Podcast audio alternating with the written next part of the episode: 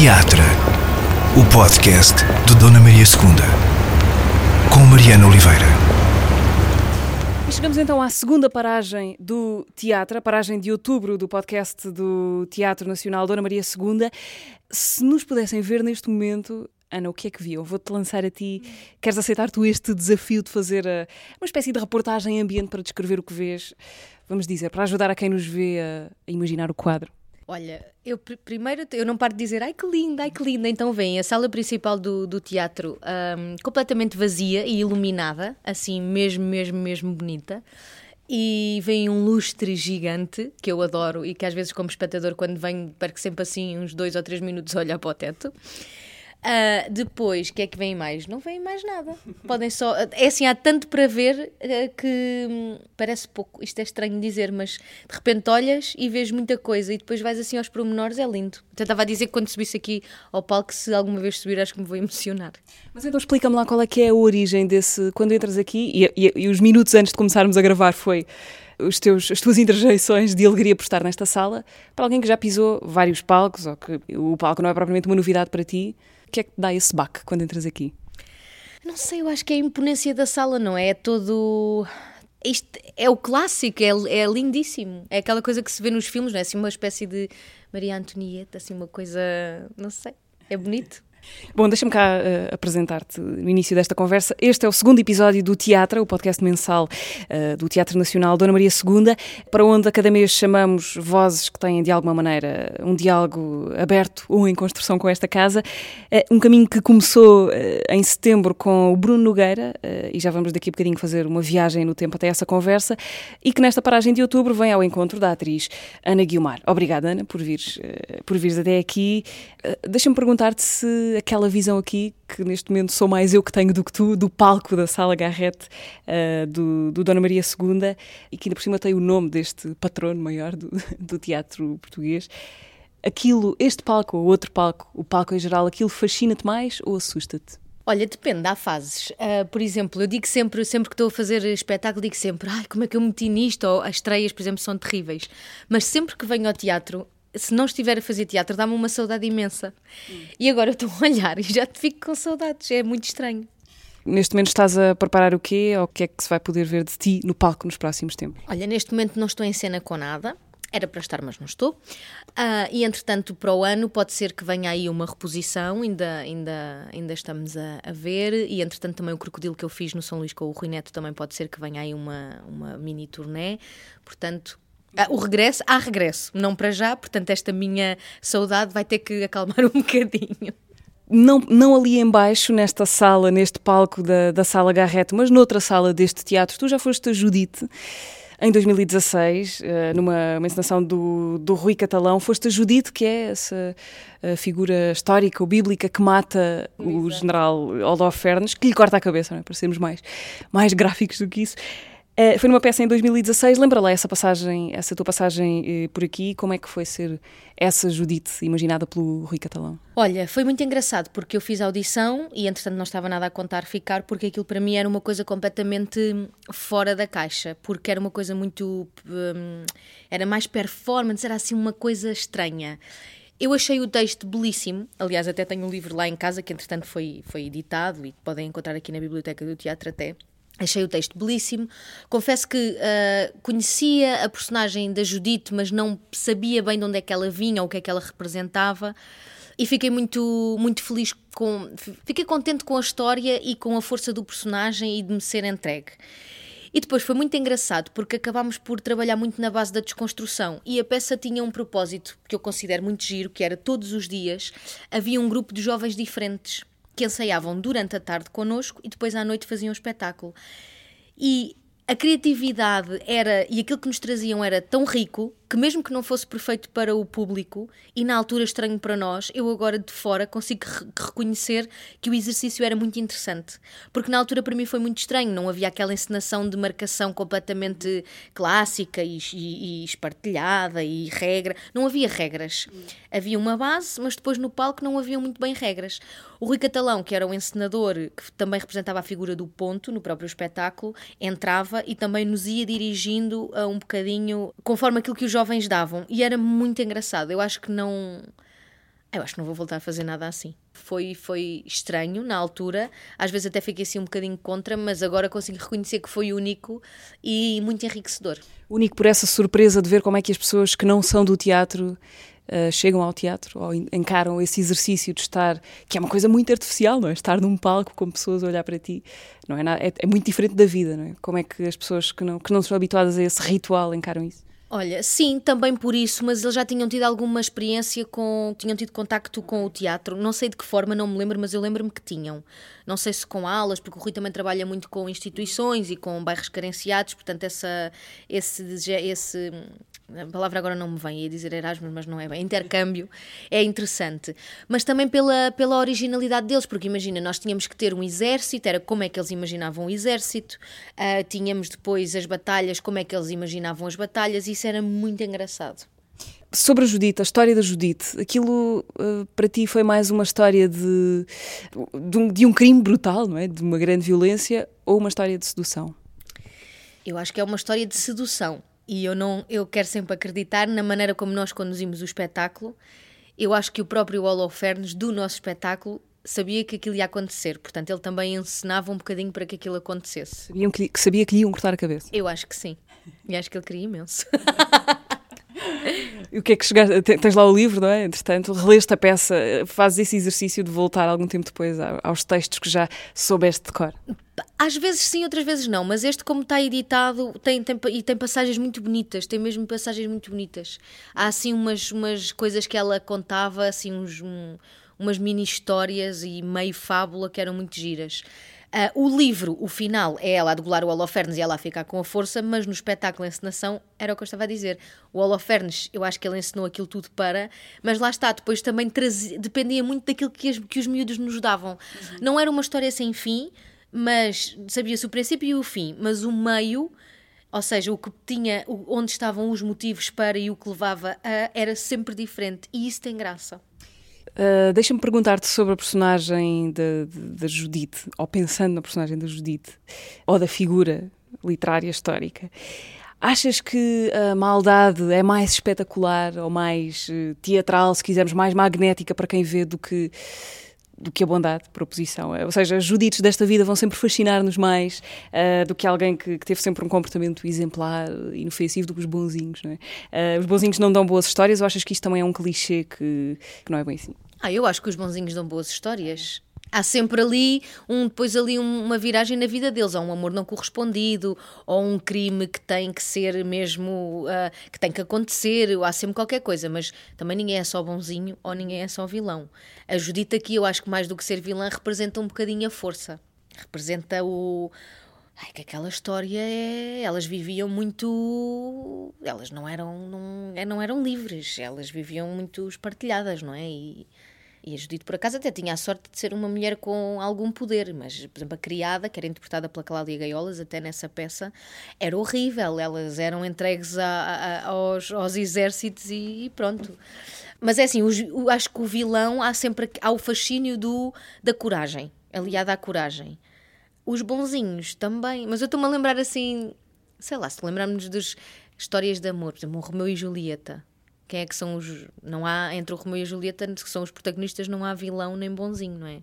Os dois só querem. É o destino, o vilão, não é? Exatamente, mas sim, mas estás a ver, aí há o, pronto, o destino. Eu o destino, acho que o destino é mais fascinante do que um vilão masculino ou feminino. Mas isso é engraçado porque, e já lá vamos falar também do teu trabalho nas telenovelas, por exemplo, que são registros e tipos de produtos onde, onde isso é muito claro, não é? Quem são os bons e quem são os maus, e tem de haver, assim, sempre certos uh, checklists do que é que o vilão tem de ser. Mais clichês. Por acaso, eu acho que isso está a mudar. Eu acho que cada vez estamos a representar mais eh, pessoas, não é? Que têm todos os lados e todas as características, acho. Acho os últimos trabalhos que fiz sinto, sinto muito, isto, muito isso. Muito portugueses, muito bairristas, muito, muito os dois lados. Pode haver uma energia má, que, que é uh, o dispositivo para, mas depois também há momentos de, hum, de, solidão, de fragilidade, de, acho mesmo que está a mudar. Há alguma personagem ou tipo de personagem que, que tu tenhas como uma espécie de grande meta para o teu trabalho como atriz?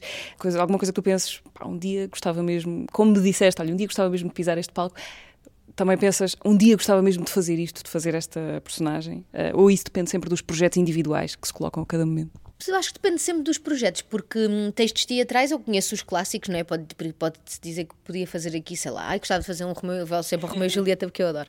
Um, mas, uh, mas depende, depende. É impossível conhecer os textos todos e deve haver textos maravilhosos, até mais contemporâneos e coisas que não se conhece. Mas há coisas tão sei lá, olha, por exemplo, a Vênus de Visão, que eu fiz no Teatro Aberto, era um personagem que eu, se calhar, à partida, como não conhecia o texto, não escolheria e foi incrível. Adorei fazer aquele, aquela personagem, adorei. Era assim, era brutal. Mas, mas depende sempre do, do trabalho. Não, das pessoas também com quem trabalhas? Não tenho assim nenhuma meta de, ai, quero chegar ali ou quero fazer uhum. aquilo. Não. Uh, eu imagino que o que te liga a este sítio, uh, ao Teatro Nacional da Ana Maria II, não seja só Judite, uh, não deve ter sido nem a primeira nem a última vez que, que entraste aqui. Queria saber, Ana Guilmar, onde é que a tua vida se cruza com a vida deste teatro? Quais são assim as tuas memórias ou primeiras memórias deste sítio? O que é que te liga a este espaço e assim momentos marcantes que tenhas quando entras aqui? De que é que te lembras?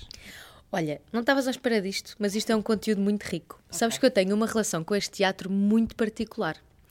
Porquê? Porque eu fui aluna da Lúcia Maria, nas Caldas da Rainha, num curso que havia de teatro. E na altura, nós fazíamos visitas guiadas aqui, ao teatro.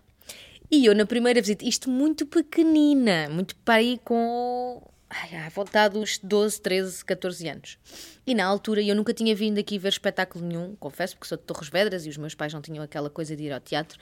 Mas hum, a primeira visita guiada que nós fizemos, nós fomos lá abaixar. Uh, ai, aquele espaço até onde se ensaia, até onde eu ensaiei a Judite, que é mesmo lá. Uhum. É, é, Elia, podes dar aqui uma ajuda. O piso, o piso zero, pronto, e aquilo é tudo fechado. E eu comecei-me a sentir muito mal na primeira visita guiada e desmaiei. Juro, isto é real. Eu assim, e eu fiquei com pânico de ir para ali. Fiquei com pânico, tanto que quando eu vim ensaiar a Judite e eu vi que era ali, eu tive, eu pensei, ai meu Deus, então porquê? Porque me meteram na cabeça que aquele sítio tinha energias pesadas por causa do incêndio. Espera lá, quem é que te meteu isso na cabeça? Foi. Várias pessoas a quem eu contei esta história. Na altura lembro-me de falarem nisso. Não, é que há aqui energias e há, e há aqui energias antigas. Na altura do incêndio, quando houve aqui o incêndio. E eu, ai meu Deus. E depois fui pesquisar um bocadinho e fiquei com isso. Portanto, isto é o meu, este é o meu primeiro contacto. Portanto, no dia em que vens ensaiar pela primeira vez o Judite, acende-se essa memória de 12 anos. Ai, que eu desmaiei aqui há não sei quanto. Ai, acendeu, acendeu. E pensei assim: isto aqui é muito fechado, não vai dar. É muito fechado. Eu quero. Quando é que vamos lá para cima? Que isto é muito fechado. E depois desse primeiro desmaio no contacto com a Dona Maria II, voltaste já como espectadora Voltei. emancipada. Sim, por acaso eu não me lembro qual é que foi o primeiro espetáculo que eu vi aqui. Não me lembro mesmo, mas, mas sim, venho aqui regularmente, até às vezes quando fazem um, aquelas conversas com o público sobre determinado tema e não sei o que, acho muito interessante.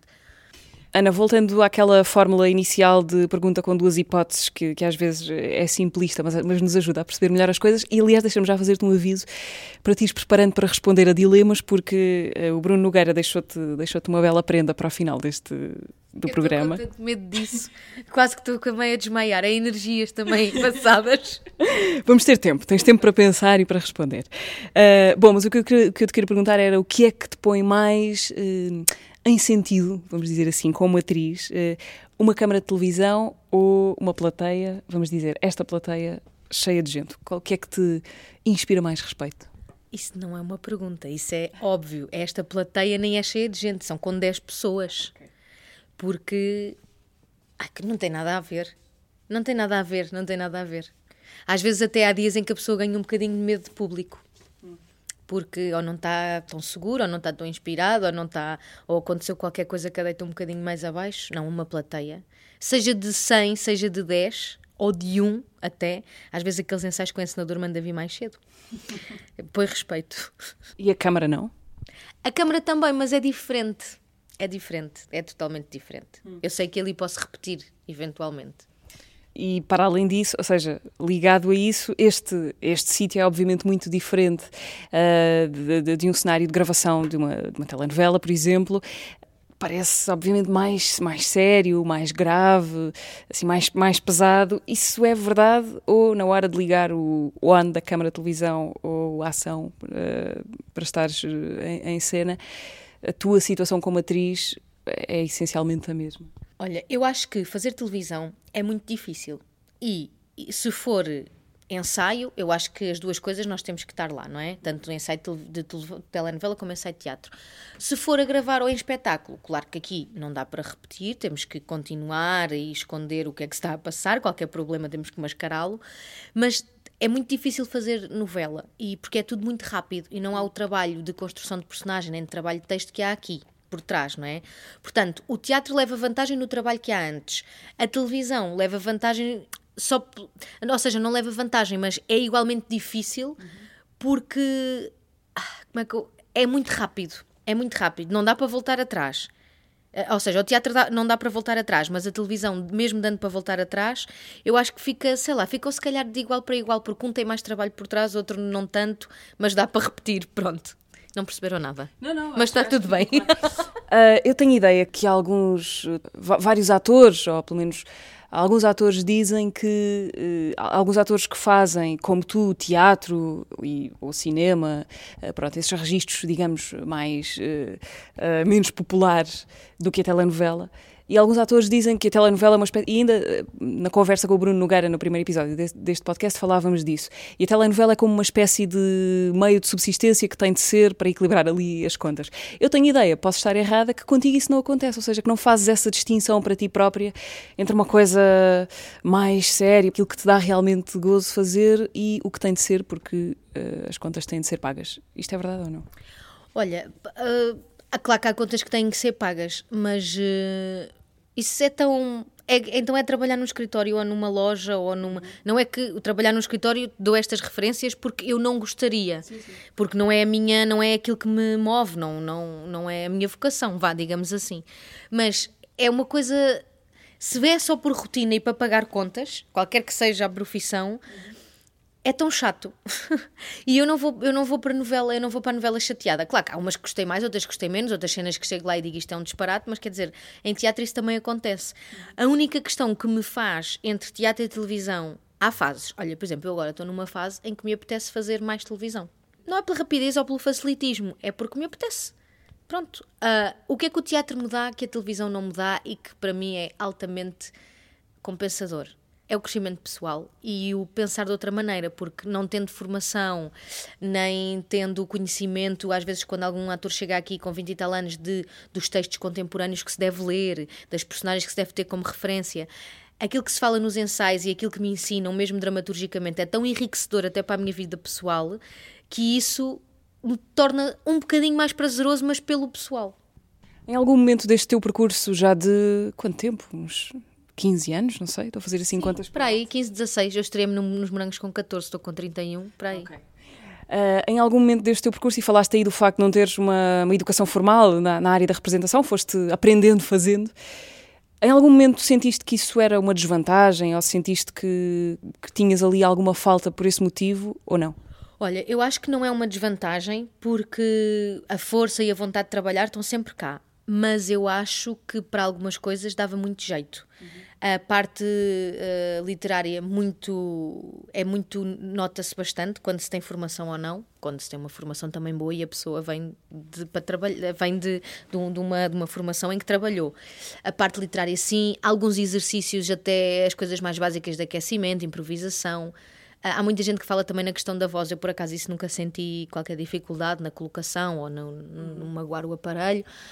Um, de resto, é assim, faz muito bem, mas eu acho que não é, não é completamente obrigatório. A pessoa não vai deixar de trabalhar por isso se os outros reconhecerem que ela tem talento para o fazer e também é uma aprendizagem, uma aprendizagem depois o, o, o trabalho que se faz, não é? Uhum. Mas eu acho que é uma vantagem, sim.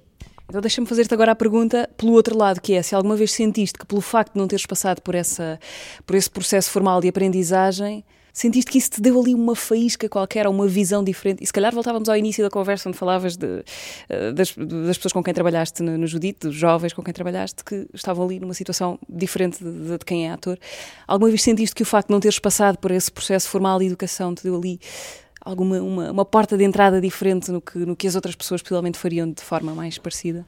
Olha, isso eu nunca senti acho que se calhar dá um bocadinho mais de trabalho a quem encena ou a quem tenta uh, fazer a parte dramatúrgica. uh, mas de, de, compreensão de texto, de ideias por trás.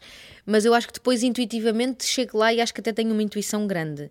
Agora, o que é que se calhar às vezes falta? Referências, referências literárias, referências, sei lá, de. Mas hoje em dia também Estou para aqui a falar e se calhar quem anda na escola não sente nada disto, ou quem andou não sentiu nada disto. Mas quer dizer, há coisas básicas que se aprendem: uma direita alta, uma esquerda baixa, cruza inferior, cruza superior. Eu no início não sabia nada disto, isto para mim era chinês. Para mim, uma esquerda alta parece que é tipo um. É, um murro, não é? Um murro, exato. Linguagem de pugilista. Mas, mas, eu ficava tipo assim e depois olhava às vezes para a plateia e os meus colegas estavam sentados e faziam-me tipo para aquele lado, para aquele lado e eu assim. Até que um dia fiquei lá uma tarde e disseram-me: rapariga, eu vou-te ensinar. E pronto. E está aprendido, não é? Está aprendido mais ou menos, que estás a ver? É uma coisa que nunca ficou muito bem. Ok. tu tornas-te atriz por via da tua porta de entrada na representação é a televisão, é por aí que tu começas. O teu primeiro palco metafórico com grande visibilidade foi esse lugar por onde passaram tantas infâncias e adolescências eh, de portugueses nascidos ali para os anos 90, que são os morangos com açúcar. Já tinhas feito, acho eu, uma pequena coisinha antes dos morangos, mas pronto, esse foi assim o primeiro projeto com grande exposição. É essa a tua porta de entrada na representação? Uh, é, eu já tinha feito coisas muito pequeninas, sim, em série, mas uh, é os morangos, sem dúvida nenhuma. O primeiro grande casting, o primeiro grande seca de espera na fila do casting. As primeiras grandes cenas para decorar, sim, foi nos morangos. Quando é que tu percebes que aquilo se vai tornar mais sério do que só aquela participação esporádica numa série?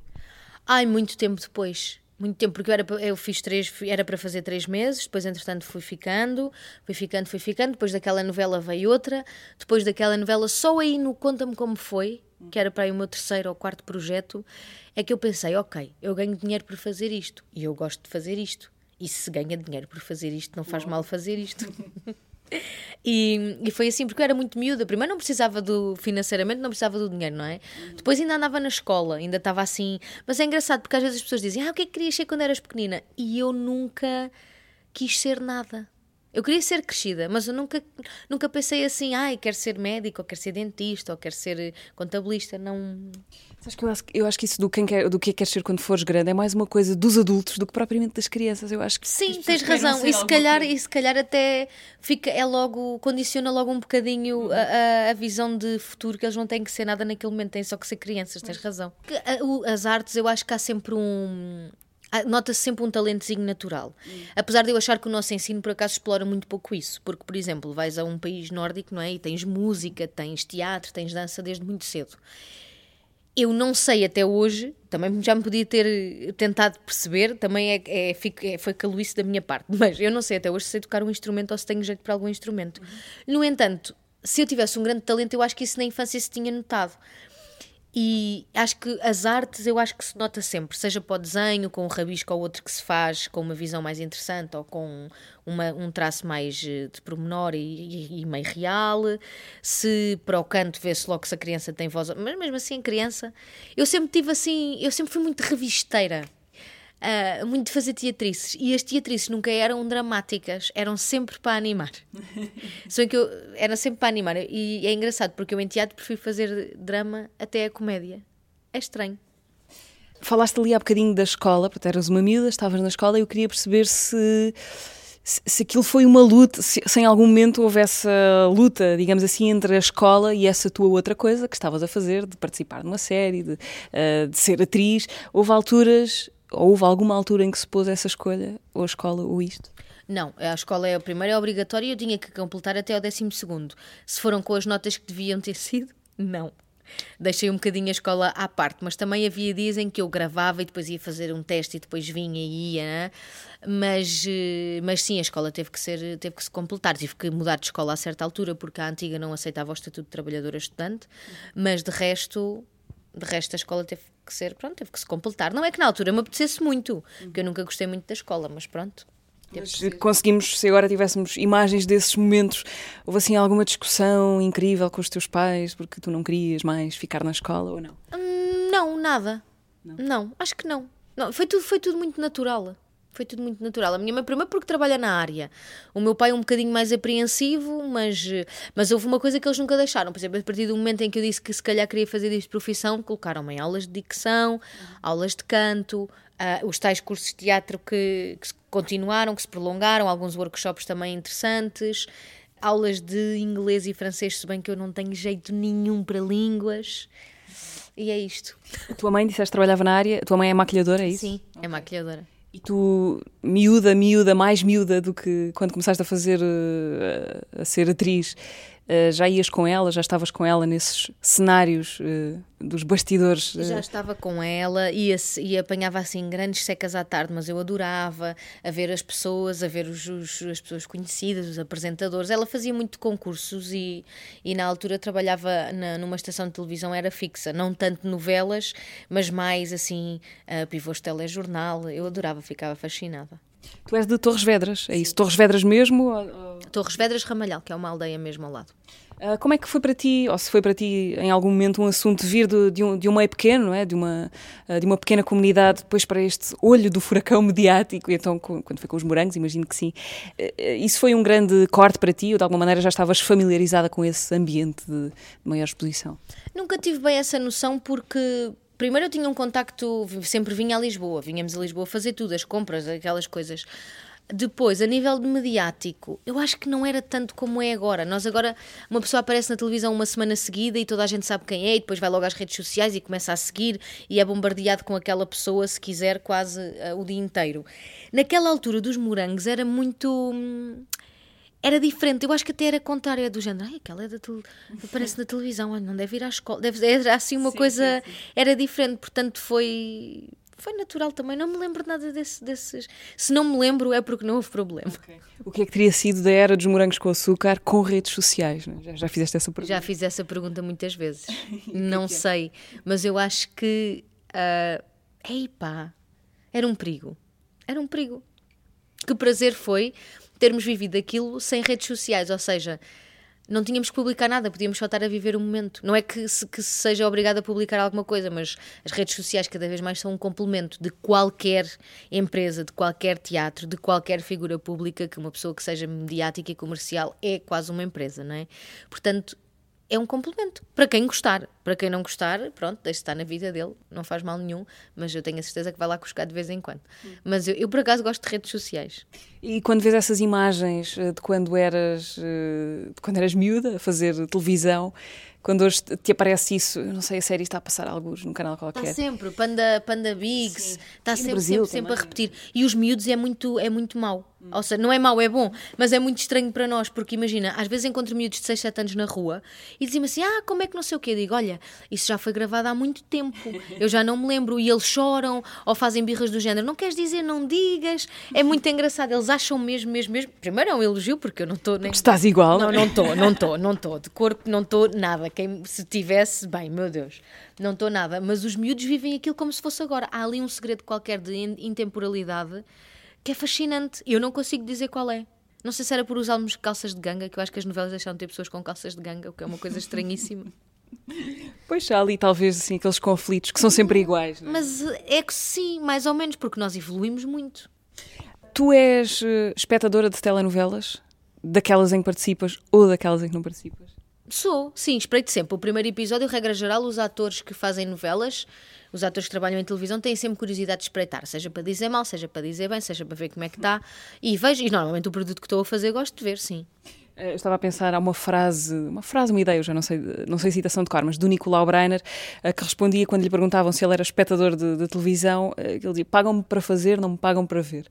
Tu não tens essa filosofia de, alguma coisa dessa filosofia do para fazer é um preço, para ver é, é outro preço? Não, porque eu gosto, eu gosto de ver como é que estão os colegas, como é que a história evolui, como é que estão os outros decors, como é que as cenas foram editadas. Gosto de ver.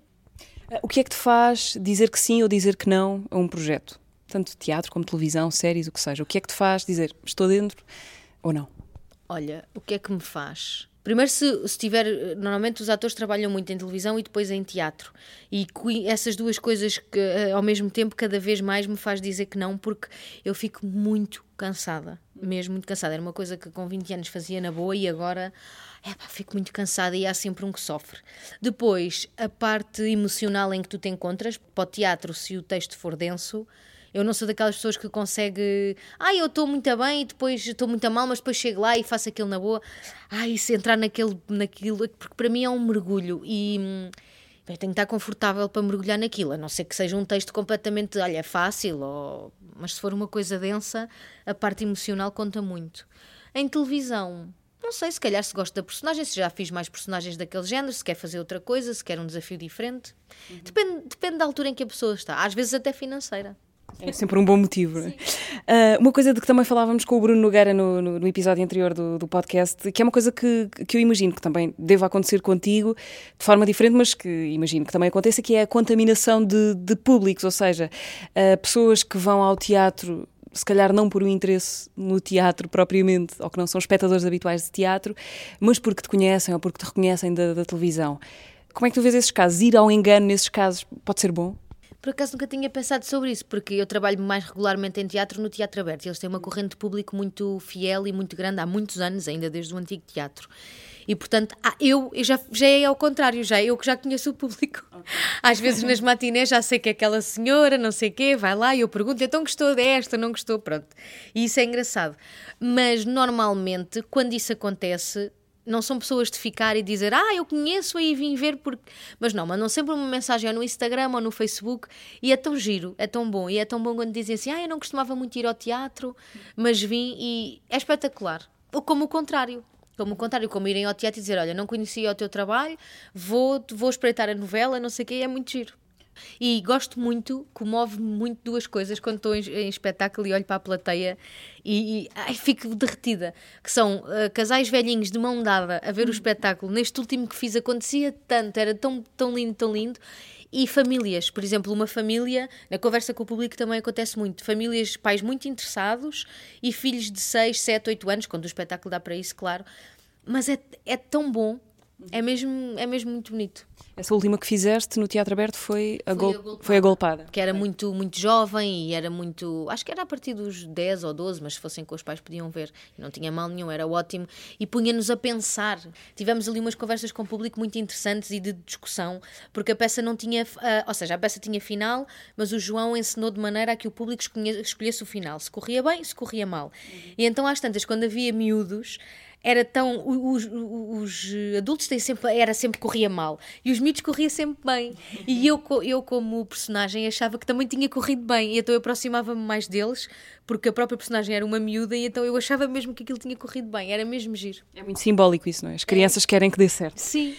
Ana, tu disseste há bocadinho, e, e isso é público, não é? Tu gostas de redes sociais, usas as redes sociais para trabalhar e para, para falar do que fazes. Queria perguntar qual é que é a tua postura em relação à, à exposição mediática quando ela começa a dar dentadas na tua privacidade. Eh, eu imagino que às vezes seja preciso procurar um equilíbrio entre alimentar alguma curiosidade, porque ela também é boa para, para divulgar e para expor o trabalho que se faz, eh, mas depois, às vezes, isso também tem um preço quando não controlas onde é, que, onde é que isso vai parar.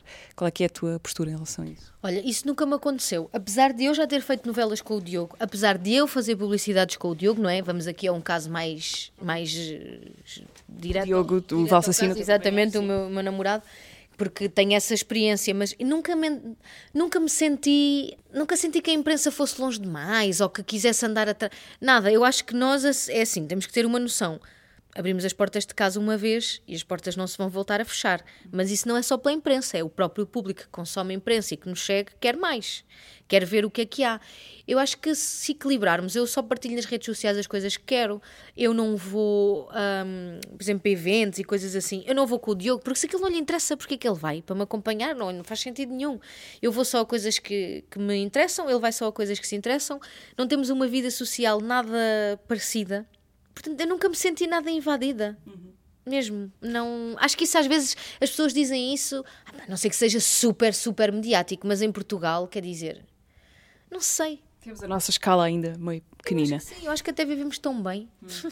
Não te incomoda passar, sei lá, numa banca de revistas enquanto esperas para pagar a caixa, para pagar no supermercado e dás por ti a ler qualquer coisa sobre uma especulação sobre a tua vida, não? Isso não. não isso nunca me aconteceu, por isso okay. é que eu estou aqui a falar. Agora estava a pensar de pessoas mediáticas, sei lá, se calhar se for um Cristiano Ronaldo, uma, uhum. uma Sara Sampaio, uma coisa assim, mesmo mediática, mas isso nunca me aconteceu. Mas também não me aconteceu porque eu, na realidade, não tenho nenhum. Ai meu Deus, o pano está a subir, se querem. Portanto, agora está a subir. Vai começar alguma coisa, talvez? Cortina, é cortina de fogo, não é que se diz, está a subir. Está ali um senhor, pronto, é isto. Então, estamos caladinhos. Portanto, isso a mim... Seria um belo cenário para, para uma... Há, há cadeiras empilhadas no palco neste momento. isso nunca, como eu estava a dizer, isso nunca me aconteceu. Se calhar um dia que me separe, que aconteça qualquer coisa, não sei, mas para já não tenho razão nenhuma de queixa e consigo lidar bem. Uhum. Ana, de volta ao teatro, este ano tu começaste, começaste este ano com o Crocodilo, o extraordinário, o extraordinário acontecimento irrelevante no, no São Luís. Uhum. Estiveste também com a Golpada no Teatro Aberto. O Teatro Aberto que é o teu principal poiso no teatro, é verdade? Qual é que é a tua relação com o teatro É, aberto? eu comecei lá. Comecei lá e foi lá que aprendi tudo e foi lá que me fizeram acreditar que eu podia realmente fazer teatro. E a relação é ótima. Tenho feito muita coisa lá mesmo, tanto com o João Lourenço como com a Marta Dias. E é um sítio onde eu é um sítio onde eu chamo casa é, é boa, essa relação é muito boa. Uh, como é que tu vives uh, o período de, durante o qual um espetáculo está em cena, o período, a carreira de, de, um espetáculo, quando estás em cena todas as noites, ou todas as tardes, ou vários dias de seguida? Nesse aspecto, eu imagino que seja muito diferente da televisão, o tipo de, de rotina que, que, é preciso criar. Essa, essa rotina no teatro que pode durar uh, semanas, meses, é uma rotina uh, disruptiva para ti ou é uma rotina como outra qualquer? é uma rotina forte. Porque eu, novela, quando acabo a última cena à noite, mesmo que tenha que decorar os textos para o, outro dia, enquanto faço o jantar, enquanto faço a minha vida, eu saio de lá. No teatro, eu chamo o teatro alta competição, porque o que me faz ficar tão desgastada, por isso é que eu há bocadinho falava da parte emocional e se estás bem ou não para ir nisso, é que tudo que tudo é canalizado para ali, agora do espetáculo, agora é espetáculo, amanhã tenho espetáculo. Eu fico, fico, fico eu fico cansadíssima.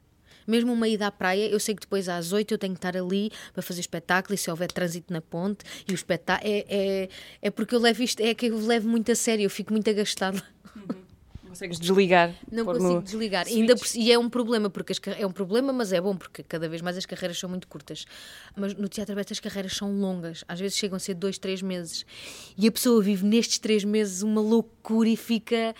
Ai, o último dia às vezes é. O último dia às vezes é bom. Não tens aquela pena de, de, acabar? Não, tenho muita pena e depois, passado uma semana, estou cheia de saudades. Mas eu vivi, mas, mas isto é um problema meu, não é um problema do teatro, é um problema meu. É, eu fico muito dramática. Olha, tu aproveitas uh, esses momentos de, em que estás a cozinhar para declamar o texto? Disseste ali alguma coisa que me fez pensar isso e imagino que isso seja um bom casamento entre dois interesses teus, não é? Ou um trabalho e um interesse que é cozinhar, que também uh, tens uma página de Instagram uh, onde partilhas esse teu, esse teu interesse. Aproveitas, aproveitas os momentos de picar cebola para, para estar a dizer texto em alto? Por acaso não. Eu nunca passo o texto, eu odeio passar o texto, eu odeio italianas, eu odeio tudo. Porque, ai, isto é horrível de dizer e agora estou aqui. não, não, é que eu não gosto mesmo. Porque eu acho que aquilo é tudo debitado, aquilo não serve para nada. Nós às vezes até estamos a fazer italiano e nem estamos a pensar no texto para que é que serve. Então como é que decoras? Ai, eu não decoro, eu não, ai, agora vou ser uma atriz super incrível a dizer, eu não decoro o texto a poder. Não, não é, não é isso. Mas não sei, eu vou nos ensaios, ele vai ficando e depois vai saindo. E eu acho que a nível de decorar no teatro a marcação ajuda bastante, as intenções também. E curiosamente, eu penso muito do texto enquanto conduzo. Quando eu começo a desligar o rádio, hum, já está quase para estrear. Hum. Pois isso é interessante porque eu eh, penso sempre que esta questão da, da memorização uh, no teatro ou na, representação, que, que, é uma parte, parece-me sempre que é uma parte tão difícil quanto invisível do trabalho de um ator, porque para nós, lá está, aquilo já está lá dentro nele, mas ah, deve haver ali um trabalho grande de, de saber aquelas palavras ah, todas. Mas quando estás dois meses ou um mês e meio a ensaiar, as palavras vão. vais acabar por mesmo por decorar aquilo. Mesmo às vezes quando chega a novela e tenho uma cena super difícil e os meus colegas estamos ali numa ladainha 10 ou 12 vezes. Nananana. Eu não acredito que a décima vez as pessoas estão na ladainha e não estão a pensar nos brócolos que cozeram mal. Eu tenho a certeza. Agora, dá outra segurança, claro, a pessoa se não parou é porque sabe o texto. Mas ai, eu, eu fico. Acho que fica sempre uma rima Eu detesto. Pronto, assumo, detesto. Ana, como é, que, como é que arrancou para ti esta travessia dos 30? Uh, eh, essa meta é mais simbólica do que outra coisa ou houve mesmo uma etapa diferente a começar para ti? Olha, Estás com 31, não é? 31. Eu acho que te traz serenidade e se tu fores uma pessoa segura, que eu por acaso sempre fui, segura, sem complexos, sem nada, traz-te um, assim umas decisões, assim, coisas que tu tens dúvidas, mas depois queres ir por ali ou queres. Torna-te mais. não sei, eu acho que torna mais segura no geral e mais serena e mais certa daquilo que queres. Mesmo que erres na escolha ou na decisão, Na altura ela foi acertada. E isso não te faz uh, ter frustração, ou medo, ou receio. Acho que é isso. Uh, não tens mesmo inseguranças de todo ou aprendeste a lidar muito bem com elas? Eu não tenho muitas inseguranças físicas nenhumas. Claro que se for estrear ou se for uh, fazer uma audição super importante, fico nervosa, mas assim insegura do género, ai, ah, e se eu não estiver preparada, e se eu não. Não tenho muito, até porque normalmente eu sou super, super obcecada quando trabalho. Eu não sou muito insegura. Então as críticas para ti não encontram reflexo quando chegam até ti, as negativas? Não, as críticas são boas. Eh, as críticas negativas às vezes também são boas. Fazem-me pensar sobre isso e pensar: olha, se calhar ainda não tinha pensado sobre isso, tens toda a razão. Mas não te afetam? Não, não, porque normalmente, se forem gratuitas, acho só patético. Mas se for uma crítica de construção, imagina, olha, fui ver o espetáculo, não gostei por isto, por isto e por isto. E eu fico, ok, digo, olha, acho que não tens razão, mas eu também estou por dentro, é difícil avaliar, mas nunca tinha pensado nisso, se calhar vou, vou pensar e depois digo-te alguma coisa. Tanto que normalmente é engraçado, eu quando vou ver uma peça não consigo no fim dizer logo se gostei ou não. Às vezes as pessoas dizem, ah, estás a dizer isso, não gostaste. Juro que não consigo, porque eu normalmente gosto dos espetáculos que me fazem pensar neles durante algum tempo. E eu acho que isso quer dizer que é bom, mesmo que na altura, a nível visual, eu não tenha gostado muito. O critério é aqueles que ficaram contigo são aqueles que, que, são bons. Eu acho que sim. Também Parece-me um bom critério. Ah, alguns são só para me divertir ou são só para. Olha, por exemplo, falamos agora do Castellucci, já vi aqui imensos espetáculos dele, imensos que vieram cá. E não há espetáculo daquele homem que eu não penso pelo menos uma vez por mês. Ou uma imagem, ou qualquer coisa do texto. É muito engraçado. Ana, na parte final desta, deste, do teatro, o podcast do Dona Maria II, um, isto vai ser uma espécie de jogo ágil que pedem eh, respostas mais rápidas, mas antes de lá irmos, vamos puxar a fita atrás. O primeiro convidado do teatro, o episódio de setembro, foi o Bruno Nogueira e foi mais ou menos assim eu gosto da sensação de, de, de, escrever uma coisa que envelheça bem. Esse risco da queda que havia e que me atrai muito, essa, essa possibilidade de falhar. Uh, se é o mais esperado, para mim vai ser menos interessante. Em teatro gosto muito do antes, do ambiente camarim. Em stand-up não, porque é muito solitário, é muito aborrecido. Eu sofro horrores em matinés, apetece-me morrer várias vezes durante as matinés, antes e depois sinto vontade de viver outra vez sinto-me bem de estar aqui. Há teatros que, devo confessar, não me sinto tão bem, mas, mas este gosto muito. Primeira vez que vim como espectador deve ter sido com a escola. Com a escola ver um Almeida Garrett qualquer. Fiz coisas das quais não me orgulho nada. Que eu andava no corte inglês a fazer de pastor. Com ovelhas atrás, ovelhas de plástico com rodinhas. Péssimo. Péssimo, péssimo, péssimo. Sou um artista. Sim, sim, estás na presença de um artista. O que é que o Bruno queria dizer? E vamos deixar no ar. Bruno Nogueira foi convidado do primeiro teatro, que podem sempre ouvir em qualquer uma destas plataformas: Spotify, Apple Podcast, SoundCloud e YouTube. Ana Guilmar, vamos lá uh, começar então a acabar com isto. Uh, primeira coisa que te queria pedir era alguma coisa que tenhas visto, ou lido, ou ouvido nos últimos tempos, que te tenha marcado, que queiras uh, deixar ou sugerir a quem nos ouve. Olha, pensei muito sobre uh, essa questão e eu podia dizer um livro, mas eu normalmente leio assim livros que já toda a gente leu, que também me são sugeridos por alguém. Eu acho que nós estamos numa fase ótima para o cinema português. Há pessoas que vão dizer que sim, há pessoas que vão dizer que não, mas eu acho que estamos numa fase ótima. Acho que o filme A Herdade, uh, os festivais que têm ido lá fora é um reflexo disso.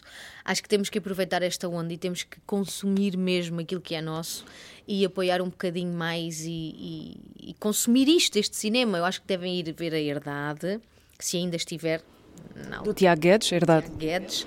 O Variações também foi um filme que toda a gente diz, diz muito bem, eu por acaso ainda não vi, mas o que, eu, o que eu quero é que as pessoas consumam o que é nosso. E isso é, é o que eu quero. Agora estou a focar mais no cinema, mas também, como é, pode ser teatro. Mas estamos a passar um período muito bom do cinema. Mesmo a Leonor Teles voltou a estar nomeada também agora com a nova curta-metragem curta dela. Não sei se é nova, mas pronto, para o público sim. E isso, isso deixa-me muito contente. Eu acho que a sugestão é essa, é consumir o que é nosso. Já agora, interessava-te fazer cinema? Achas que tens isso assim no, na cabeça? Voltar a fazer? Já fizeste alguma coisa? Curtas-metragens, sobretudo? Sim, sim, curtas-metragens bastante. Agora até vou terminar este ano a trilogia de, de com uma curta-metragem que nos falta fazer para terminar. E cinema, eu gostava, só que o cinema é muito intenso e normalmente eu estou a trabalhar ou as audições, não, não, os castings não, não nos chegam porque também é um núcleo muito. É um bocadinho como o teatro, é um núcleo um bocadinho fechado. Mercado mais pequeno. É um mercado mais pequeno. Mas este ano eu vou fazer cinema. Ok. Não podemos saber mais nada sobre isso? Não, porque imagina que corre alguma coisa mal e depois Tá bem, não tá bem. É que o cinema muda muito, estás a ver as datas. Tu imagina, ah, é não sei quando, e depois muda, e depois digo, ah, nesse dia não posso, não posso um dia, até não posso um dia, não faz o filme todo. Pronto, a minha vida é isto. Ok.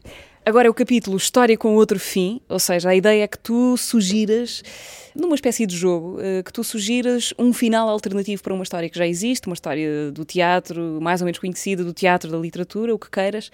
A quem é que tu gostavas de dar um outro fim?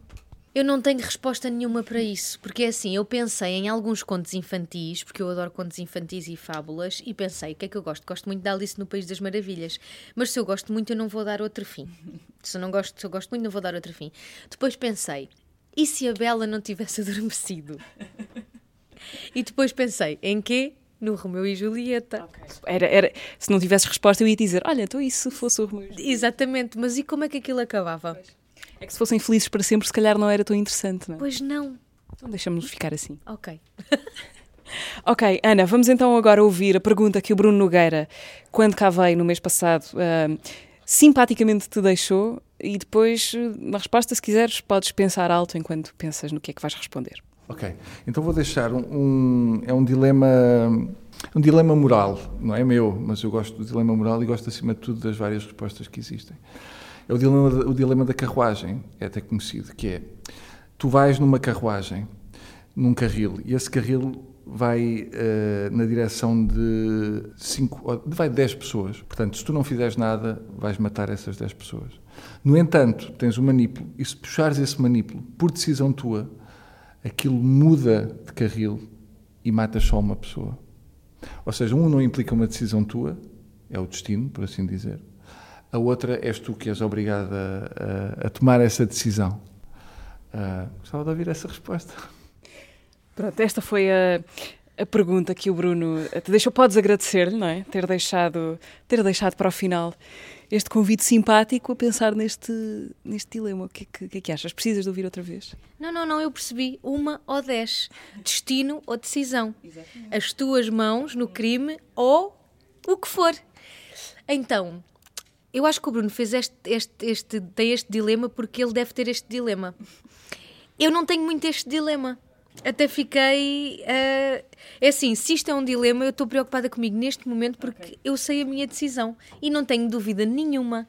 Eu matava sempre uma pessoa.